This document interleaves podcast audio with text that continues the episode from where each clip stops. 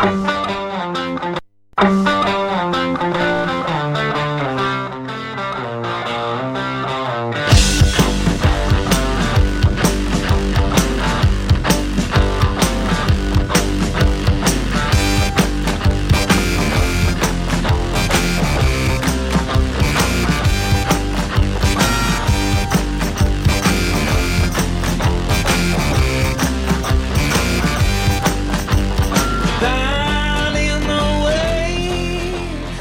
buenas tardes a todos, estáis en Quack FM y esto es un viernes más, Heima.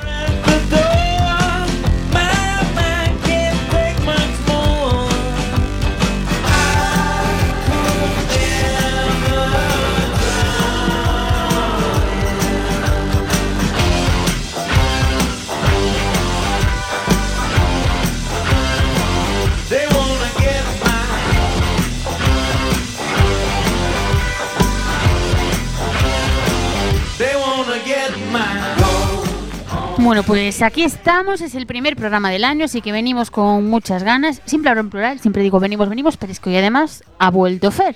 ¿Qué tal, Fer? Pues muy bien, feliz año a todos. Aquí estamos de vuelta. Ahí con mucha energía, nos prometimos empezar el año a tope, así que ahí vamos, ahí vamos. Y nada, queremos... Uy, perdón, que me alejo del micro. Queríamos empezar eh, hablando de algo muy, muy reciente y luego extendernos pues a contaros más novedades de todo un poco. ¿Y qué ha pasado reciente, recientemente? Pues que ya hay investidura, ya tenemos presidente. No, eso no, eso también ha pasado, pero en este programa no hablaremos de política, para eso hay muchos otros. Recomiendo uno, el desinformativo, los lunes de 8 a 10. Ahí lo dejo caer. Y, y nada, nosotros nos centramos en lo nuestro, que es cine, música, libros. Voy a, deciros antes de nada lo de siempre, que os esperamos en nuestro Facebook, en nuestras redes sociales como siempre, nuestro correo también lo tienen en la web de Quack FM y por supuesto si quieren entrar aquí en directo y comentarnos cualquier cosa, 644-737-303. Tenemos Telegram y WhatsApp. Repito, 644-737-303. Así que nada, vamos ahí al meollo en, no sé, 10 segunditos.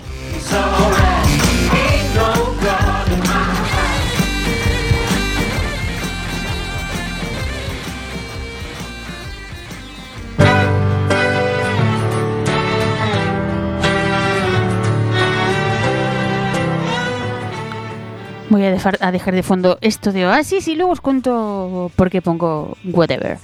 ¿Qué tal, Fer? Cuéntanos qué ha pasado muy, muy recientemente aparte de la investidura.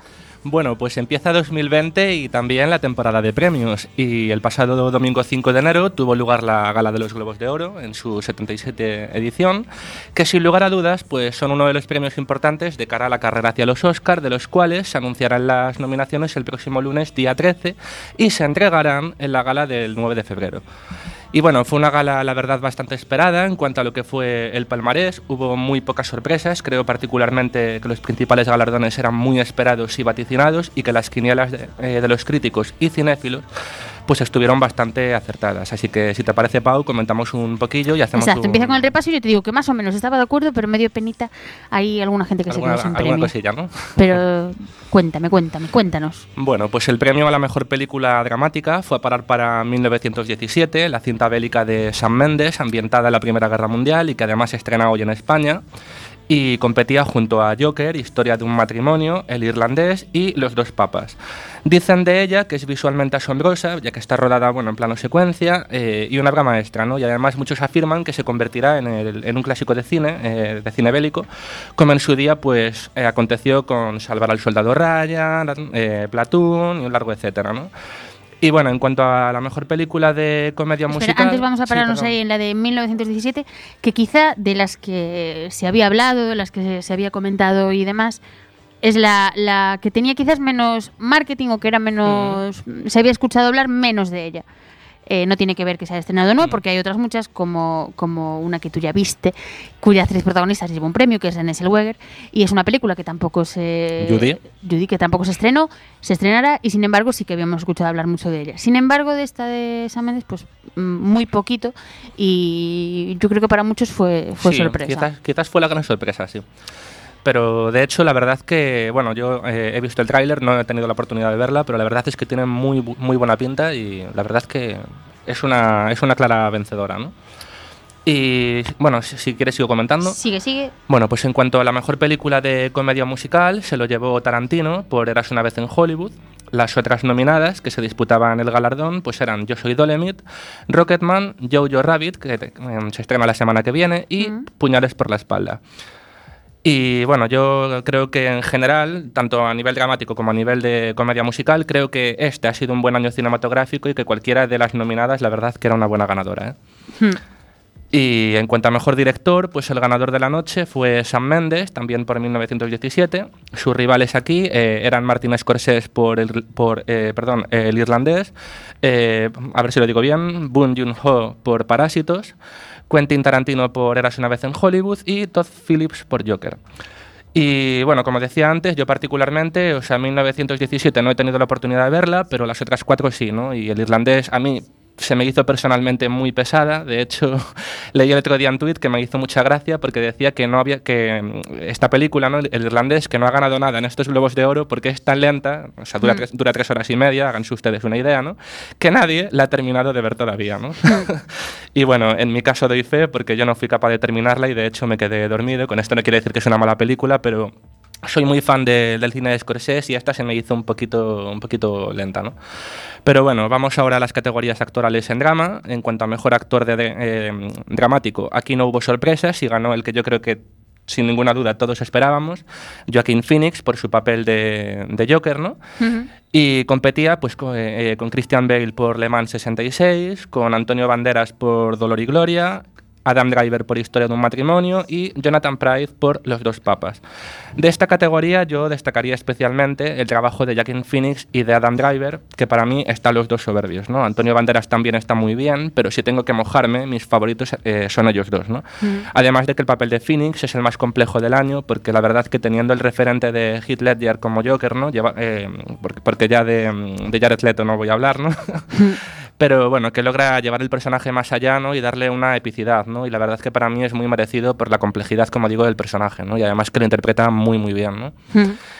En cuanto a mejor actriz dramática, como decías, fue para Renée Zellweger por Judy, que también lo veo muy merecido, porque hace un trabajazo en dicha película. Yo he tenido ya la oportunidad de verla, ¿no? Y bueno, te la crees como Judy Garland, le otorga una fragilidad y una sensibilidad al personaje en sus últimos momentos, ¿no? Que- Aunque, aunque se estrene el 31 de enero, que se estrena el 31 de Ujú. enero, cuéntanos un poco, para poner a la gente que no conozca. Judy, mm, Pues- ¿por qué te ha gustado? Que es, La película ¿De qué de- va, claro? La película de Judy se centra en la última gira que hizo Judy Garland en Londres, ¿no? Los últimos momentos, cuando ella ya estaba en sus momentos bajos, con todas las deudas que tenía, al cargo de sus dos hijos menores, ¿no? Y bueno, te habla un poco pues de eso, ¿no? De, de- como de mm, todos esos fantasmas del pasado que tenía Judy Garland por cómo la habían explotado cuando era una niña, desde el mago de Oz, ¿no? Hasta todo su, su bueno, toda su trayectoria actoral, ¿no? Mm. Y musical, ¿no? Y, e- y es, pues bueno, un- te hace como un repaso ¿no? de esos últimos años, también tiene flashback con lo que es el pasado, ¿no? Y ya te digo, me gustó mucho porque creo que aquí Rana Zellweger pues hace un trabajo excelente, te la crees, ¿no? Interpretando a Judy Garland y aparte, bueno, creo que no había ninguna duda de que ella lo podía hacer bien porque no hay más que verla en Chicago, donde también estaba impecable y demostraba con Mm. creces sus dotes tanto para el baile como para la música. Y es una película que a mí particularmente me, me gustó. O sea, me parece mm, que en cuanto a lo que es eh, la interpretación de ella, o sea, es de las mejores del año y por eso te digo que para mí es muy merecido este, este reconocimiento y este premio, ¿no?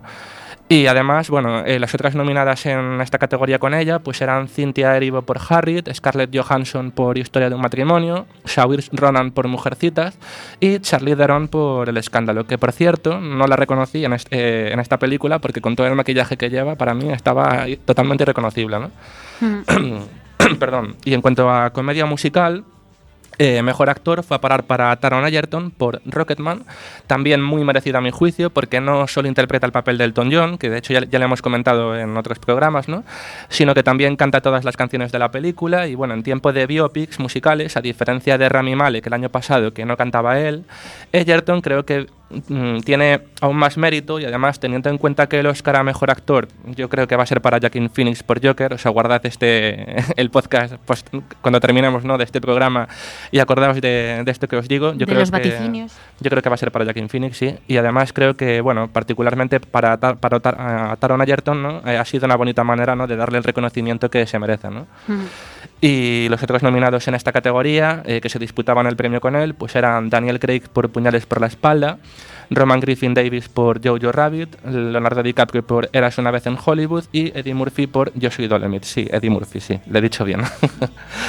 Y en cuanto a mejor actriz, pues aquí fue para Aquafina por The Farewell y estaba nominada aquí Ana de Armas, nuestra Ana de Armas por Puñales por la espalda, la inolvidable Carolina del Internado, ¿no? que también eh, hemos podido verla en Blade Runner 2049 y próximamente podremos verla este año en Blonde interpretando a Marilyn Monroe y en la nueva película de 007 donde hace de Chica Bond, que ya lo comentamos. Hmm, Hay en que ver lo- la carrera de esta chica. O sea, se fue súper pronto de España después del internado. De hecho, la serie la había dejado también. Y empezó a estudiar. O sea, se fue fuera a Los Ángeles, empezó a estudiar, empezó a hacer castings. Y. y eh, Quiero decir, hay, hay otros muchos actores que empiezan haciendo pues o películas más pequeñitas eh, o que aceptan todo porque al final buscan hacerse su hueco. Pero ella no, ella mm, no hizo de todo. Hizo muy pocas cosas, muy seleccionadas y muy bien. Realmente no sé qué gente tiene, pero creo que ya también lo había dicho aquí. Pero muy bien, porque de hecho ha estado en, en grandes peliculones. Lo que Sí, sí, sí. De hecho, ahora. ella, eh, bueno, cuando empezó con su carrera en Hollywood, empezó haciendo pequeñas películas, bueno, pequeñas películas, pequeños papeles, quiero decir. Por ejemplo, con Keanu Reeves, que fue uno de, de sus eh, mentores, ¿no? De sus amigos. sí, pero quiero ¿no? decir, haciendo películas. Exactamente, eh, de bajo presupuesto, más pequeñas. Pero bien más- elegidas, quiero decir. Exactamente, exactamente. Y la verdad es que lo que dices tú, ¿no? Un carrerón prometedor, ¿no? El de esta mujer y nosotros muy orgullosos, o sea, poder latino arriba, ¿no? Y además, en cuanto a De Armas, decir que estaba impresionantemente bella. Fue una, de, la- de hecho, de las mejor vestidas de la, de la noche y fue muy aclamada por... Es muy guapa y, y Sí. estaba ese día estaba hiper elegante, Sí, o sea, muy un- bien. un vestido azul y sí, con las joyas de Tiffany, y estaba guapísima, la verdad. Y las otras nominadas, pues bueno, eran Kate Blanchett por ¿Dónde estás, Bernadette?, eh, Vinnie Feldstein por Super Empollonas y Emma Thompson por Late Night, ¿no? Pasamos ahora a la categoría de reparto. Mejor actor fue para Brad Pitt por Eras una vez en Hollywood. Y ya sé que me estoy repitiendo, ¿no? Pero también muy merecido y sin sorpresas, porque Era la verdad que esperado. sí. Además que se come la pantalla y yo aquí particularmente creo que en esta película, en especial, en Eras una vez en Hollywood, para mí eclipsa a DiCaprio, ¿no? Mm. Y bueno, fue un gran discurso plagado de humor para quien todavía no lo haya visto, en el que hasta bromeó con Leo, con Leo DiCaprio, ¿no? Y le dijo, recordando a Titanic, que él sí hubiese compartido la tabla. fue bastante brutal, ¿no? Y bueno, se Los- jugaba... Sí, sí, perdón. Que digo que los Globos de Oro eh, se caracterizan por tener un tono mucho más. Sí, mu- eh, más humorístico. sí, más- mucho más. eh, no amable, porque de hecho el Sí. presentador no es Sí, demasiado Ricky amable. Gervais, sí. Pero se caracterizan por tener ser menos serios. Sí, más, ser más, políticamente Exacto, incorrectos. Que ¿no? da pie a chascarrillos y cosas así. Pues eh, aquí Brad Pitt se jugaba el premio con Tom Hanks por Un amigo extraordinario, con Anthony Hopkins por Los dos papas, Al Pacino y Joe Pesci eh, por, el, por irlandés. Eh, mejor actriz, y aquí para mí fue una grata sorpresa, fue a parar para Laura Dern por Hist- Historia de un matrimonio y creo que ya era hora particularmente de que le dieran Sí, el reconocimiento que se merece, ya no solo por eh, su amplia trayectoria, ¿no? sino porque últimamente lleva haciendo grandes trabajos, ¿no? como la serie Big Little Lies o como este papel, eh, donde ya solamente, bueno, ella hace la abogada matrimonialista, eh, la abogada del personaje de Scarlett Johansson, ¿no? y no sé si has visto la película de Historia de un matrimonio. No, todavía no. Eh, yo te la recomiendo y os la recomiendo para los que no la hayáis visto. Y yo creo que además del papel tan brillante que hace, ¿no? tiene una pequeña escena en la cual eh, su discurso de comparación irónica ¿no? de la mujer en pleno siglo XXI con la Virgen María, yo creo que ya solamente ese discurso, cuando veas la Mm. película me entenderás y cuando la vean ustedes me entenderán, y para los que no la hayan visto podrán estar o no de acuerdo, ¿no? pero yo creo que ya solamente esa escena es eh, digna de aplauso. ¿no? Y bueno, eh, compartían con ella nominación eh, Kathy Bates por Richard Jewell, Annette Bening por The Report, Jennifer López por Estafadoras de Wall Street y Margot Robbie por El Escándalo. Eh, en cuanto a mejor guion, para mí tal vez fue la sorpresa de la noche, porque bueno, aquí los nominados eran eh, eh, Tarantino por Eras una vez en Hollywood, Noah Baumbach por Historia de un matrimonio, para mí la, la que sería la ganadora, eh, Kim, ah, es que a ver si lo digo bien, Kim Dae-wan, Bong Joon-ho y Jin Won-han, es que aquí el chino no lo domino, ¿no? Por, por Parásitos. Es que no es Eh, chino, es coreano. Bueno, perdón, coreano, sí. Bueno, El- sí. En Asia no se nos da bien hablar nombres asiáticos, a mí Exacto. también me pasa, ya lo dijimos aquí muchas veces. Asiáticos y... Exacto, yo nos, nos entendemos. Exacto, sí, sí. y Anthony McCarten por los dos papas y Stephen Thailand por el irlandés, ¿no? Y aquí el ganador fue Tarantino y bueno, digo que me sorprendió porque me parece que a nivel de guion tal vez su película eh, sea la más floja de en, Eh, te lo iba a decir años. yo. De, de las que hay, o sea, son Sí, todas muy buenas y exacto. están todas muy bien, pero quizá yo le hubiese dado antes el premio a cualquiera de las otras Mm. que, que a esa. O sea, otros premios pues se los merecía, es cierto, pero quizá ese en concreto a lo mejor lo hubiese lo hubiese dado a otra persona. Exactamente. Aparte, que yo creo que la industria, y esto lo hablaba con un amigo mío el otro día, ¿no? Hablando de los Globos de Oro, ¿no? Y de la ceremonia. Yo creo particularmente, y no sé si compartes mi opinión, que la industria ha querido compensarle tal vez por el homenaje que le ha hecho al Hollywood de los años 60, en la película de Érase una vez en Hollywood, que no por lo que es el guion en sí, ¿no? Mm. Eh, de la película. Yo creo que cualquiera, como decías tú, de las nominadas tenía mucho más peso de guion que Érase una vez en Hollywood. Y es un poco opinión personal y eso que la película me gustó, ¿no? Pero yo creo que tenemos que ser justos, ¿no? Hmm. Y para mí, por ejemplo, pues mira, Historia de un matrimonio es tan buena por lo bien escrita que está, ¿no? Y destaco especialmente una escena de la película de una discusión entre Adam Driver y Scarlett Johansson, donde pa- eh, parece que están improvisando, ¿no? Y realmente es puro texto, pero está tan Mm. bien escrito, tan bien interpretado y tan bien hecho que te crees que realmente son ellos los que están poniendo sus pequeños matices, ¿no? A, eh, a, lo que es eh, est- esta escena, ¿no? Hmm. O por ejemplo Parásitos, ¿no? que para mí ha sido la gran sorpresa del año. De hecho se llevó el premio a la mejor película de habla no inglesa frente a la española Dolor y Gloria, ¿no? que todos damos por una de las favoritas por ser eh, la, la película española. ¿no? Hmm. Y es eso, ¿no? Yo creo que eras una vez en Hollywood. eh, yo lo, lo que pienso es que ha podido más el sentimiento remember cinéfilo, como quieras llamarlo, ¿no? Que el propio guion como tal, ¿no? Y además, eh, Tarantino en su penúltima película, además yo creo que ha querido hacer algo diferente a lo que nos tiene acostumbrados, ¿no? Que se le agradece el esfuerzo, ¿no? Pero es lo que te digo, hay que ser justos y a mí me sorprendió particularmente este, este premio. Bueno, pues seguimos ahora con nuestro análisis, pero así para hacer un break de estos primeros 15 minutitos, os vamos a poner un temazo que vamos, es mm, enorme, no, es tremendo, porque resulta que los chicos de Nado Surf, uno de mis grupos favoritos, eh, estrenan So Much Love, estrenaron estos días So Much Love, el último adelanto de su próximo disco, Never Got Together. Lo hacían esta semana y desvelaban así un trocito más de lo que veremos el próximo 7 de febrero, fecha de lanzamiento del álbum. Este disco, recordemos, se grabó en los Rockfield Studios de Gales, donde han grabado álbumes los más icónicos artistas de, de la talla de Iggy Pop, Oasis, eh, Echo and the Bunnymen y bueno, un montón de, de artistas más y nada, que aún no estáis a tiempo de conseguir entradas para alguno de los conciertos que el grupo dará en España la primera semana de marzo. No toca Galicia esta vez, con mucha pena, pero bueno, no estuvieron el año pasado, o sea que nada mal. Si los queréis ver en Valencia, Murcia, Madrid, Bilbao y Pamplona. Y ahí os dejamos el temazo y seguimos con nuestro análisis de los globos de oro. thank you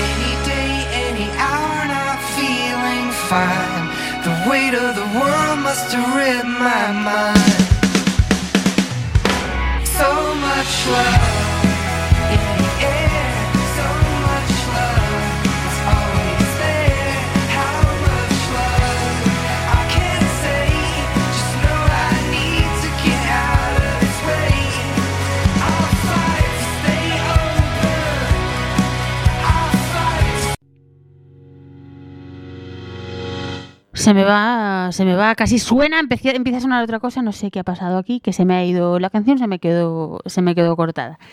Pero nada, que íbamos a iniciar sección con temazo y temazo os quiero poner yo, dadme un minuto. Ahí va, no empieza la canción sin temazo.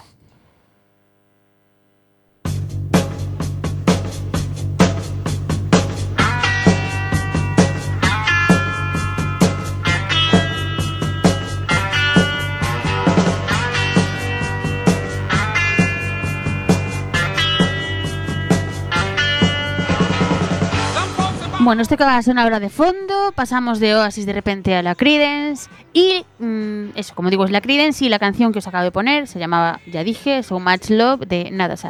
Como digo siempre, todas las canciones que tenemos aquí las anunciaremos en nuestro Facebook y también estarán en una lista de Spotify. Eso todo ha estado parado ahora este último mes, en el mes de diciembre enterito, porque, bueno, los pusimos en redes sociales, cosillas personales que a mí, de- en concreto, me han mantenido un poco alejada de, de la música y sin muchas ganas de escucharla. Pero bueno, que ya estamos de vuelta y que nada tendréis en Facebook, en la lista de canciones y en Spotify, pues todas las, las canciones que va añadiendo Fer a una lista que se llama, por si la buscan, Fer.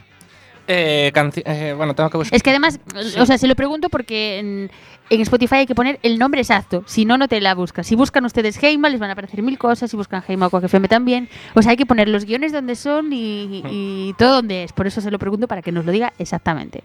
Sí, canciones tercera temporada, Jaima. Pues ahí está. Y con ese usuario también. Bueno, con ese usuario no, porque hemos creado un usuario para esto. Pero bueno, si bucean por ahí, también tienen disponibles las del año pasado, de la temporada anterior. Es un currazo que se mete aquí Fer, o sea que nada. Escuchad ahí, seguid esa lista y nada. Síguenos contando qué más pasó en los Globos de Oro. Pues en cuanto a mejor eh, mm, serie. O sea, perdón, eh, no, estábamos con. Te- perdón porque le, le he despistado yo. O sea, le he mandado No, no, aquí un frenazo que. Estábamos con la música, sí, perdón. Eh, llegamos a la música. eh, aquí mejor banda sonora fue para Joker y mejor canción para Elton John por I'm Gonna Love Me Again de Rocketman. Para mí una de las mejores canciones de 2019. De hecho, bastante esperado, ¿no? Ese premio. Sí, la verdad que sí. Y nos quedaría pues ahora lo que es la categoría de televisión, que si quieres la repasamos muy brevemente para no extendernos mucho. Bueno, pues mejor serie de televisión de drama fue para La Sucesión. Mejor serie de televisión de en género de comedia musical para Fleabag. Mejor actor principal en una serie de televisión de género dramático para Brian Cox por La Sucesión. Mejor actriz principal en una serie de televisión dramática, y aquí muy merecido también para Olivia Colman por The Crown. Eh, mejor actor principal en una serie de televisión de género comedia musical para Raimi Youssef por Raimi. Mejor actriz principal en una serie de televisión comedia musical para Phoebe Waller-Bridge por Fleabag. Mejor miniserie o película de televisión eh, Chernobyl. Mejor actor en una miniserie o película para televisión para Russell Crowe por La voz más alta. Mejor actriz en una miniserie o película para televisión para Michelle Williams eh, por Foss Verdon. Y eh, mejor eh, las- los dos últimos, mejor actor secundario en una serie, miniserie o película para televisión para Stellan Skarsgård por eh, Chernobyl. Y mejor actriz secundaria en una serie, miniserie o película para televisión para Patricia Arquette por Diac. Me gusta mucho Patricia Arquette además, o sea que felicidad absoluta. Sí, sí. Y hasta aquí, pues ya lo que sería el, palmarés. corte- me, me quedé, estaba yo despistada. No sé qué piensan ustedes, a lo mejor nos quieren decir por Facebook o por WhatsApp o por Telegram que, que se esperaban ustedes de esos premios, si les han gustado, eh, si no. Y, y bueno, en relación a premios y cositas, Fer quería proponer una encuesta en Facebook y la colgaremos, de hecho, pues esta semana de cara al próximo programa. Eh, cuéntanos, Fer, pregúntale lo que le quieres preguntar a los oyentes. Pues sería si ustedes nos pueden o quieren eh, recomendarnos o eh, hablarnos de cuál es para ustedes la mejor película de, bueno, de cara ahora a la temporada de premios, eh, la, que, la que ustedes consideren la mejor película y que nos dieran un, un porqué, ¿no? para ver si estamos de acuerdo con el tema de quinielas y bueno, ¿cuál, por, qué película apuestan ustedes o incluso dentro de que no estén nominadas la que a ustedes más, más les haya gustado de este año? Pues ahí, lo colgaremos en nuestro Facebook la semana que viene, no esta, que hoy ya es viernes. Y, y nada, nos cuentan ustedes y en el próximo programa pues, pues les sacamos aquí a la luz. Eh, más cositas para no pasar mal el tema de la música, por seguir hablando de cine. Antes hablaba Fer de Puñales por la espalda. No sé si sabías, Fer, que se está planeando ya Una, una, secuela. secuela. Lo leí, lo leí. Es que, de hecho, el mismo Ryan Johnson, que es el que dirigió la primera, está escribiendo el guion de la segunda parte. Lo contó ahí en una fiesta post Globos de Oro. Ahí con el alcohol se suelta un poco más la lengua y contó eso, que estaba escribiendo el guion y que de nuevo se centraría en el detective Bernard Black. Eh, su Poirot particular, digamos, porque yo que soy muy aficionada a Agatha Christie, pues es como Poirot. Eh, en la primera le dio vida a Daniel Craig, en esta no se sabe, pero al parecer mm, el actor dijo que tenía muchas ganas, que estaba súper ilusionado si le llamaban otra vez para, para hacer ese papel. Así que nada, Y habrá que esperar. Y además te iba a decir que para Daniel Craig le viene de perlas, porque ahora que te quiero decir que ya es la última película de James Bond, que ya, por así decirlo, cierra un ciclo. Es que de hecho en esa fiesta post Globos de Oro, que es- luego leí la noticia, eh, se comentó mucho esta segunda parte de Puñales por la espalda y se comentaba que a lo mejor Daniel Craig ahora le apetecía, Exacto. o sea, igual que hizo una saga de películas con James Bond, pues ahora le apetecía a lo mejor otra saga de películas Exacto. en la que sea Benoit Black. Así que nada, ahí lo dejamos. De los próximos estrenos, no de los más inmediatos de la semana que viene y la siguiente, que ahora os hablaremos de ellos, eh, hay otros más a largo plazo que nos han llamado la atención. Uno de ellos es Un lugar tranquilo 2. No sé si viste la 1, Fer. Vi- no, eh, la 1 creo que sí que la vi. Sí. Se pasa miedito, miedito, miedito y yo no la fui no fui capaz de verla entera. O sea, vi una parte, pero Sí, bueno, aparte eh, es una película, sí, ahora, ahora que le estaba diciendo, sí, ya- o sea, quiero decir, recuerdo haberla visto porque eh, hay, o sea, siempre me confundo con, con otra película cuando hablas de, bueno, cuando... yo también la confundía, pero siempre pienso Eh, en, en Emily Blunt, que es la protagonista, entonces ya sé Exacto, cuál es. exa- Exactamente. Pero es una película que sí que me gustó en el sentido de que al ser tan en silencio por lo del título y bueno, por la, por la historia en sí que te cuenta, es una película que te mantiene en tensión en el sentido Sí, de, exactamente, de qué va a pasar ahora, en el sentido de que prácticamente hay diálogos y es como Más... es muy incómodo todo. Es muy incómodo, sí. Y, y eso, no terminé de verla, pero bueno, terminaré y luego me iré a ver Un lugar tranquilo 2, que como digo va a ser la, la secuela de esa película. La dirige otra vez John Krasinski y estará en los cines españoles a partir del 20 de marzo. Y nada, que con la fecha de estreno tan clara, su productora ha decidido comenzar a calentar este principio de año poniendo el primer, el primer tráiler oficial de la película, que como digo protagoniza Emily Blunt y queda tanto miedito como la primera parte, dicen. Además, en esta segunda entrega se incorpora, se incorpora al reparto Cillian Murphy, así que nada, los más valientes tendréis peliculón para ver. Mm. Además, no sé por qué... Actorazo también, ¿no? Actorazo. Y no sé qué va a hacer en esta película, pero lo cierto es que cada vez que veo haciendo de malo a Cillian Murphy, Sí. eh, paso mucho miedo, porque realmente Sí. tiene mucha, mucha cara de malo. Sí, además de Cillian Murphy, yo cuando vi el tráiler me recordó, no sé si te pasó a ti un poco, a, o sea, porque creo que salió en la película de 28 días después. O en una de sí, estas que también sí, ahora que lo- hace muchos años que la vi, pero... Sí, pero bueno, quiero decir que también era un poco así del estilo de- del género. Entonces, bueno, que me particularmente, pues es lo que te digo, que me tuve como un déjà vu, ¿no? Viendo el, el tráiler y dije, guau. Le gusta el fíjate". miedito a, a Cillian. Y aparte en Peaky Blinders también que hace un papelón, o sea, Cierto, es un cierto. Así que nada, estaremos ahí muy pendientes, muy pendientes. Mm. Eh, otra película que se está haciendo y que no tiene nada que ver con el terror, al revés, es una película mucho más amable. La protagoniza un chico que nos gusta mucho, que es Timothy Chalamet. Va a ser protagonista de. eh, el- bueno, no sé si lo conocen, que yo doy por hecho que sí. Sí, y digo, reto- sí. Fer y yo lo conocemos porque nos gusta mucho, pero por quien para quien lo conozca, pues puede ver Call Me By Your Name o The King. Y, Y ahora en Mujercitas, de hecho. Exactamente, y verán que es un, un actorazo. Yo daba por hecho que sí, pero realmente es muy jovencito y puede que no le conozca todo, que no le conozca a todo el mundo. De todos modos, eso, tienen ahí esas películas, Mujercitas, Call Me By Your Name, The King, y si no, si esperan un poco más, podrán verle encarnando a Bob Dylan en la gran pantalla. Lo hará en un nuevo biopic dirigido por el realizador James Mangold. El film se titulará Going Electric y relatará el auge que vivió Dylan al pasar de ser un cantautor folk a convertirse en el salvador del rock and roll. Tal y como detallan varios medios internacionales, el propio Dylan está trabajando activamente con Mangold y Searchlight Pictures, que es la productora de la película, para concebir el material incluido en él. Le interesa que sea pues eso, lo más verídico posible. Me gusta mucho Dylan porque a los mm, Mm. premios Nobel no, porque eso no le interesa, pero realmente es alguien que ama mucho la música, que ama el cine también y pues a estas cosas ayuda. Es Así que Es un grande, es un grande. le mandamos besazos aquí, que seguro que está escuchando Quack FM Bob Dylan ahora mismo. Y nada, y la última película, película no, la última noticia que traigo de películas, de cine, más que de cine, de cine en casa, porque tiene que ver con Netflix, es que eso, la, la productora Netflix ha dado a conocer casi 30 títulos de películas originales suyas que podrán verse en, su plataforma este año. Y no todas, o sea, ya te digo, solo mm, unos 30 títulos más o menos que seguirán sacando a lo largo del año. Pero de estos 30 ya nos han puesto los dientes muy largos. Entre ellas encontramos dos en particular que me han llamado mucho la atención. No sé si habías oído hablar de ellos. Yo no sabía que se estaban haciendo estas películas, pero pronto se estrenarán y nos ponen también eso, muchas ganas. Una es Mank, que es esperadísima nueva película de David Fincher, que nos traslada el proceso de creación de una de las películas más importantes de la historia del cine, que es Ciudadano Kane. Esa por una parte. Y la otra, que esta me sorprendió mucho porque tampoco estaba- sabía que se estaba haciendo, es Rebeca, basada otra vez en la novela de Daphne du Maurier, en la que se había basado el clásico ya de 1940 de Hitchcock. Así que, nada, dime Fer.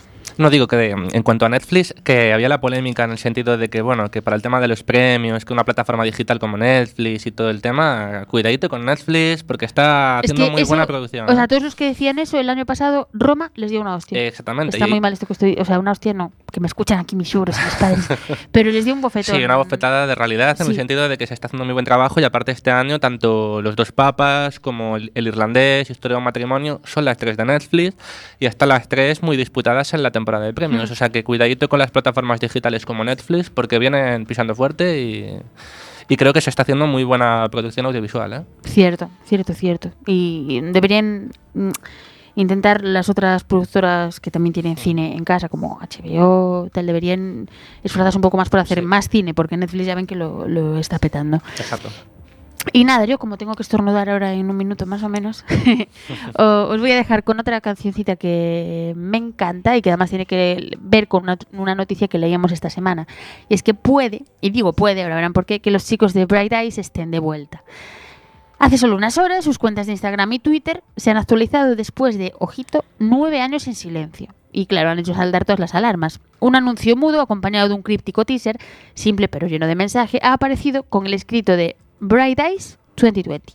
Es decir, Bright Eyes 2020.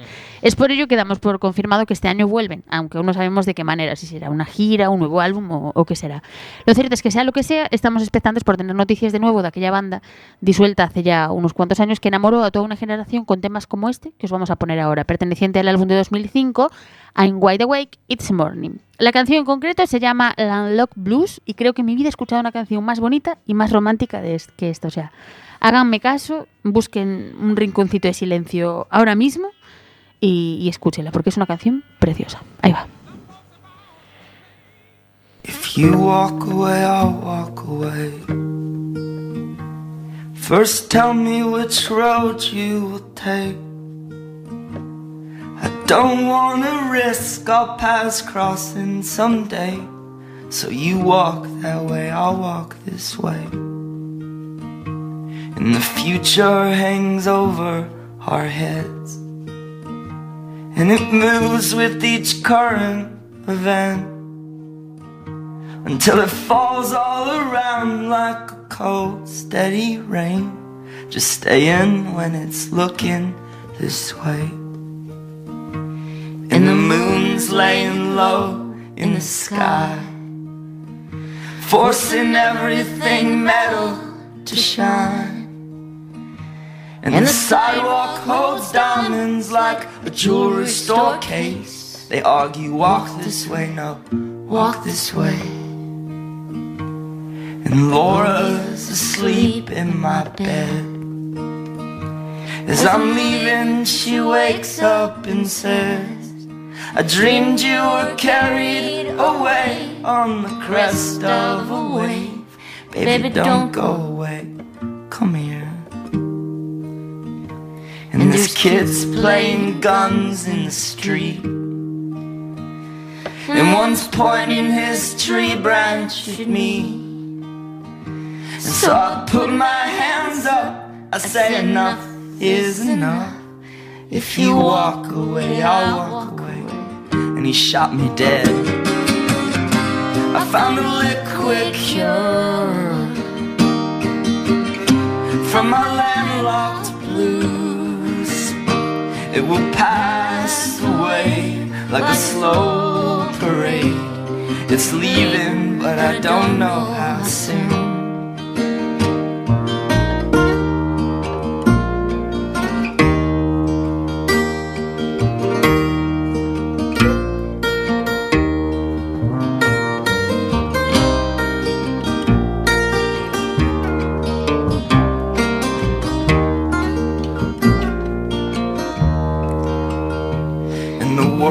Got me dizzy again. You think after 22 years I'd be used to the spin, and it only feels worse when I stay in one place. So I'm always pacing around or walking away. And I keep drinking the ink from my pen. And I'm balancing history books up on my head. But it all boils down to one quotable phrase If you love something, give it away. A good woman will pick you apart. A box full of suggestions for your possible heart. But you may be offended and you may be afraid. But don't walk away, don't walk away. We made love on the living room floor. With the noise in the background from a televised war. And in that deafening pleasure, I thought I heard someone say, If we walk away, they'll walk away. But greed is a bottomless pit. And our freedom's a joke, we're just taking a piss. And the whole world must watch the sad comic display. If you're still free, start running away. Cause we're coming for you.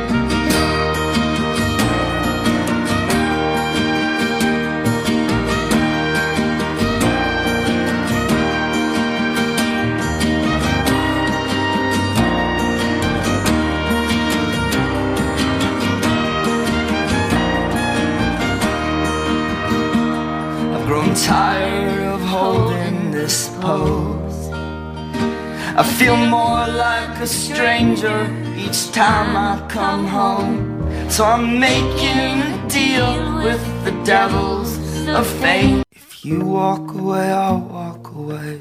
Hoy no sé qué me pasa con las canciones que terminan, vuelven a empezar y me salen cortadas. Y ojalá supiese por qué, pero no lo sé, no lo sé. Pero nada, nos dejamos ya de canciones y seguimos hablando de cine, eh, porque hoy nos apetece así. Eh, yo fui ayer al cine a ver una película que se llama Richard Jewell, habíamos hablado aquí de ella. Y me parece, o sea, no sé cómo van a ser el resto de películas que voy a ver durante el año, pero esta me parece un peliculón como la copa de un pino. Ya tiene además el sello Clint Eastwood, que es algo que hace que me guste siempre mucho.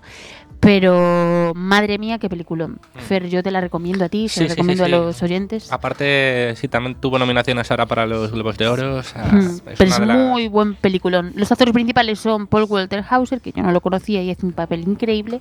Y luego está Sam Rockwell, que es de mis actores favoritos, favoritísimos. Le, le quiero mucho, sin conocerle, le quiero mucho ya.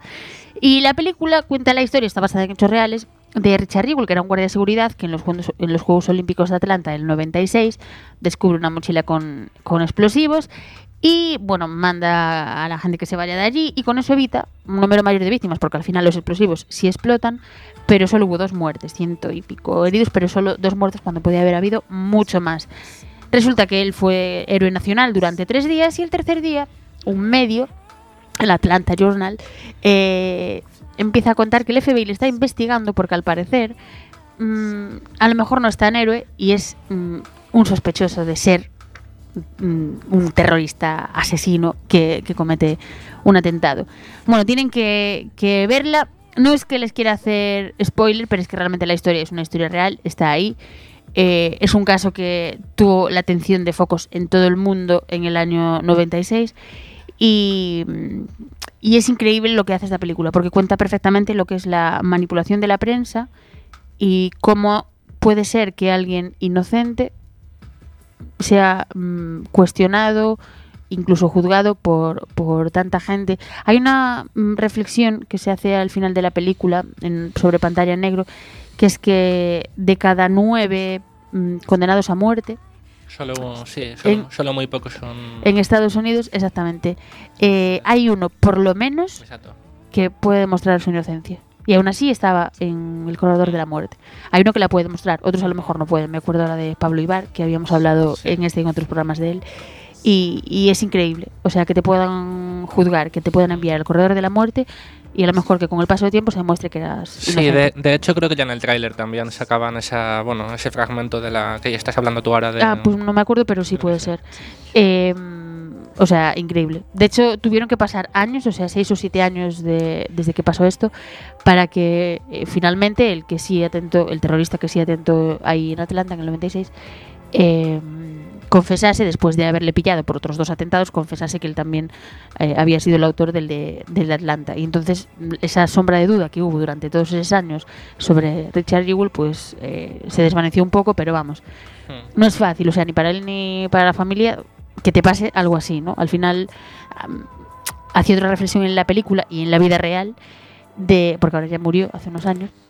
Pero hacía otra reflexión de que mm, si realmente se juzga a la gente que intenta ayudar y se cree que son falsos héroes a lo mejor, a lo mejor el siguiente que venga y quiera ayudar a alguien, a lo mejor dice, pues no, porque no quiero que me pase esto y que luego sospechen que soy un falso héroe, a lo mejor. Así que nada, hay dos críticas que las quiero comentar porque las había leído sobre esta película y eso me llevó a, a verla. Una es de Kim Casas en el periódico que dice, se suma esta película a J. Edgar o al- francotirador. Filmes que no son progresistas, pero que resultan más éticos que muchos títulos hollywoodienses pretendidamente de izquierdas. Y Eastwood carga muy bien las tintas contra la prensa sensacionalista y las manipulaciones del FBI. Y hay otra crítica que leí en Cinemanía de Rubén Romero que dice, con Clint se hace la magia. Solo él es capaz de mezclar con una facilidad pasmosa géneros tan alejados como el judicial, el melodrama, el panfleto y, pásmense, la comedia también. O sea que completamente de acuerdo. Solo lo puede hacer Clint Eastwood. Y ahora ya, después de esa película que ya se ha estrenado, vamos a las películas que se estrenan esta semana y la que viene. La primera de ellas, habló antes Fer de ella, 1917. Ahí va el tráiler.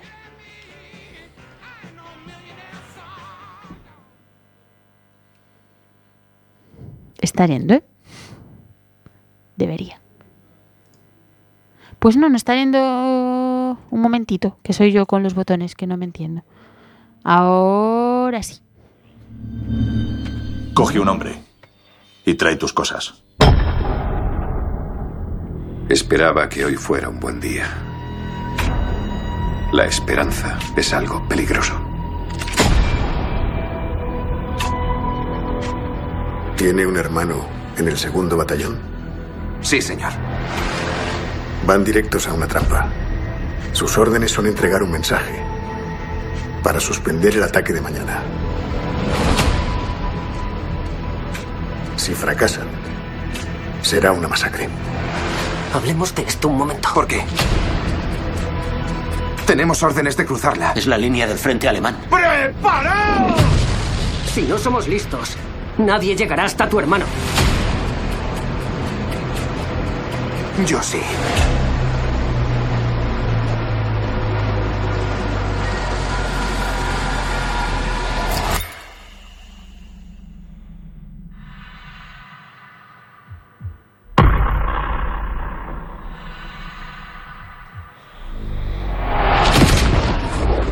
Puede acabar de una forma.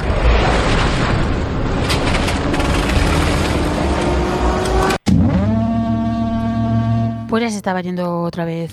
Hoy, de verdad, es que no sé, no sé yo estas películas, cómo me he descargado estos trailers que están todos cortados. No te O sea, preocupes, cosas, es una que- cosa. cosas del directo, señores, cosas que pasan. Pues 1917, vayan hoy al cine, como digo, se estrena hoy. Eh, yo le tengo muchísimas ganas, hoy no puedo ir, pero iré porque le tengo, ya digo, Yo muchas, muchas también, ganas. Yo la veré.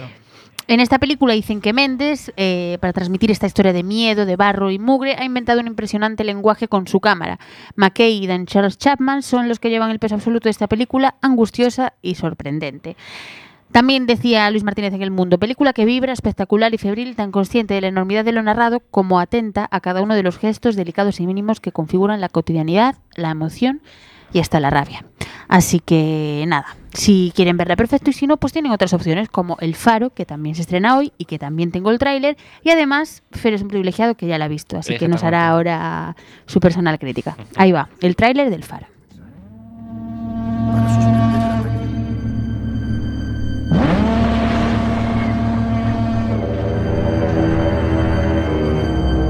Dime, ¿qué lleva un leñador a querer ser farero?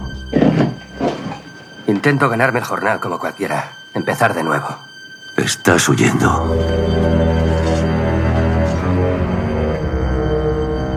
Guardas secretos, ¿eh? No, señor. ¿Por qué me cuentas tus penas?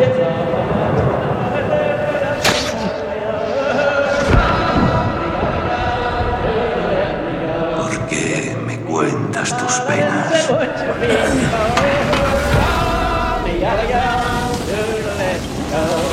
¿Por qué me cuentas tus penas?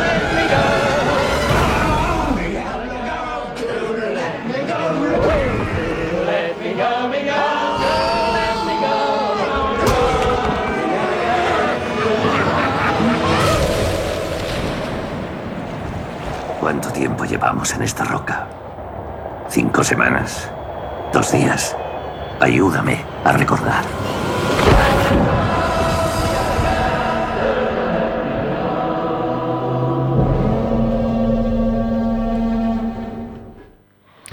Pues ahí estaba, y Fer nos va a contar pues qué le pareció esta película. Bueno, pues esta para mí es quizás una de las películas más esperadas del año, ¿no? Desde que oí hablar de ella en el pasado Festival de Cannes, donde las críticas la alababan, pues mis expectativas iban creciendo.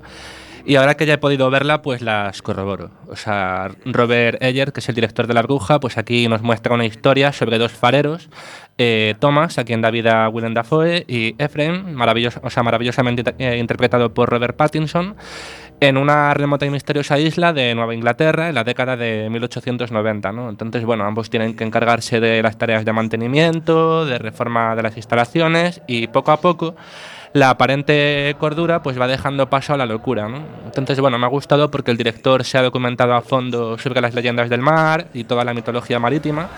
De hecho, especialmente es una reinterpretación del mito de Prometeo. Y a nivel de fotografía, pues al estar rodada la cinta en blanco y negro, también le da ese toque de terror gótico y lúgubre, y lúgubre tan eh, aterrador, ¿no? De hecho, por momentos, o sea, me ha recordado, salvando las distancias, eh, claramente, a, de- o sea, esto lo he comentado con muchos amigos míos, ¿no? A Shutter Island del maestro Scorsese, donde no sabías si lo que estabas viendo pues era realidad o paranoia, ¿no? Y destaco pues el duelo actoral entre Pattinson y Dafoe, porque toda la película son principalmente ellos dos, y aunque a Pattinson todos lo recordamos por la pésima y olvidable saga de Crepúsculo, o sea, sí, esas películas en las que hacía de pseudo vampiro al que bajo la luz del sol brillaba como la purpurina, pues en esta película eh, está impresionante y creo que sería francamente de justicia que lo nominasen al Oscar porque es eh, sin duda, sin duda una de las interpretaciones de- del año.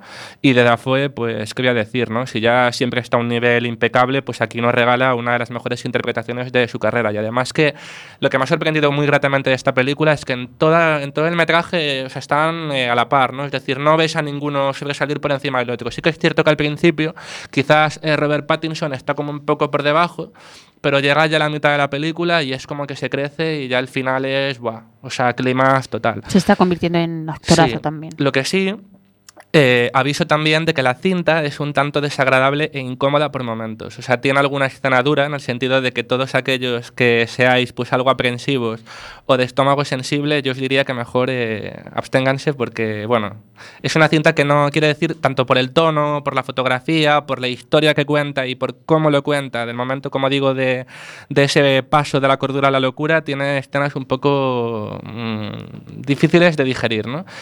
Ya ustedes me entenderán eh, en el sentido de que, bueno, eh, en fin. no son, no son muy agradables a la vista, ¿no? Entonces, para todos los demás, pues no se la pierdan porque ya te digo, me parece que es una muy buena película y a nivel actoral es de las mejores del año. Pues es nuestra mejor recomendación para hoy. Pero si no, tenemos otra tercera más. Siempre se estrenan muchas más películas, pero no podemos traerlas todas, así que traemos algunas. Si ninguna de estas dos les convence, que ya tendrían que ser muy raros para que ninguna de estas dos de las que hemos hablado les convenza, hay otra más que además es española que les queremos recomendar. Se llama La Inocencia.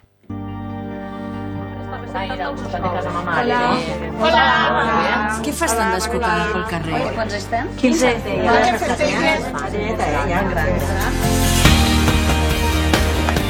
ahí? Me lo he dejado, pero... Claro.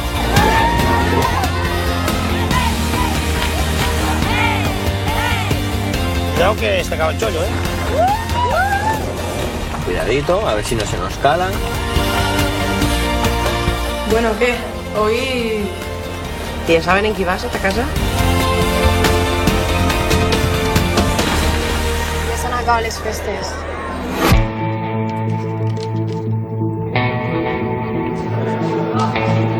Amb quin noi ballaves ahir? Explica'ns-ho. ¿Qui era? Ballar i lo que no és ballar. Mucha parte de esta película y por tanto de este trailer, de este tráiler está en catalán.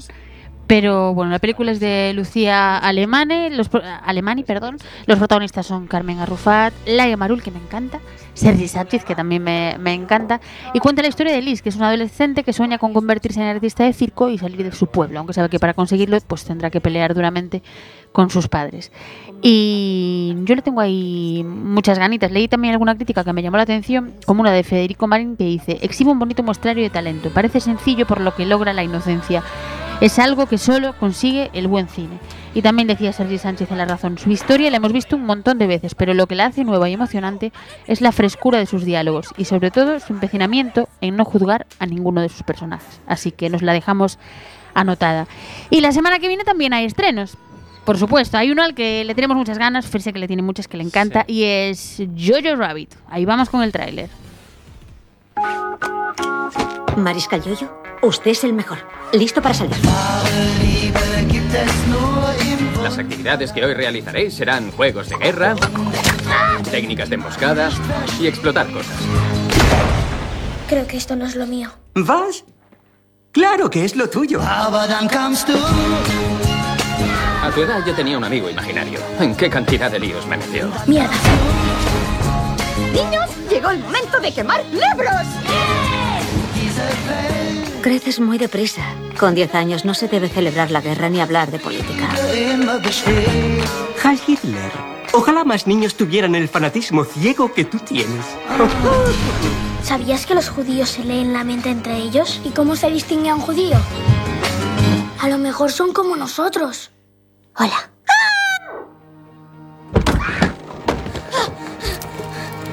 ¿Sabes qué soy? Dilo. Judía. Gesundheit. ¡Caray! Ha sido muy fuerte. ¿Y ahora qué hago? No tengo ni idea. Ya Y ya sé. sé. Quemar Voy a la casa y echarle la culpa a Winston Churchill. O negociar. Si me chivo, estarás en un buen lío. Nunca vencerán. El amor es el arma más poderosa. Tu madre me acogió. Es buena. Me trata como a una persona. Veo que os lleváis muy bien. No parece que sea mala persona. Soy el enemigo. Tú no eres nazi, Yoyo. Eres un niño de 10 años al que le gusta disfrazarse con un uniforme y quiere formar parte de un grupo.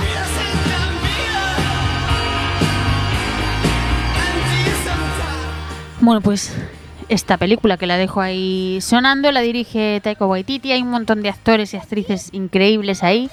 Y bueno, no queremos, o sea, tienen que ver el trailer, no vale con escucharlo, no vamos a contarles ni sinopsis ni nada porque además mm, vamos muy cortos de tiempo, pero bueno, se estrena la semana que viene. También se estrena Los consejos de Alice, una película francesa de Nicolas Parisier con Fabrice Lucchini, que es un señor que me encanta como, como actor ahí, y la tienen que ver también. Mm, Si no ven una, pues vean esta otra. Y por supuesto se estrena, que la esperamos también, Malasaña 32, de terror y basada en hechos reales, una película de Albert Pinto.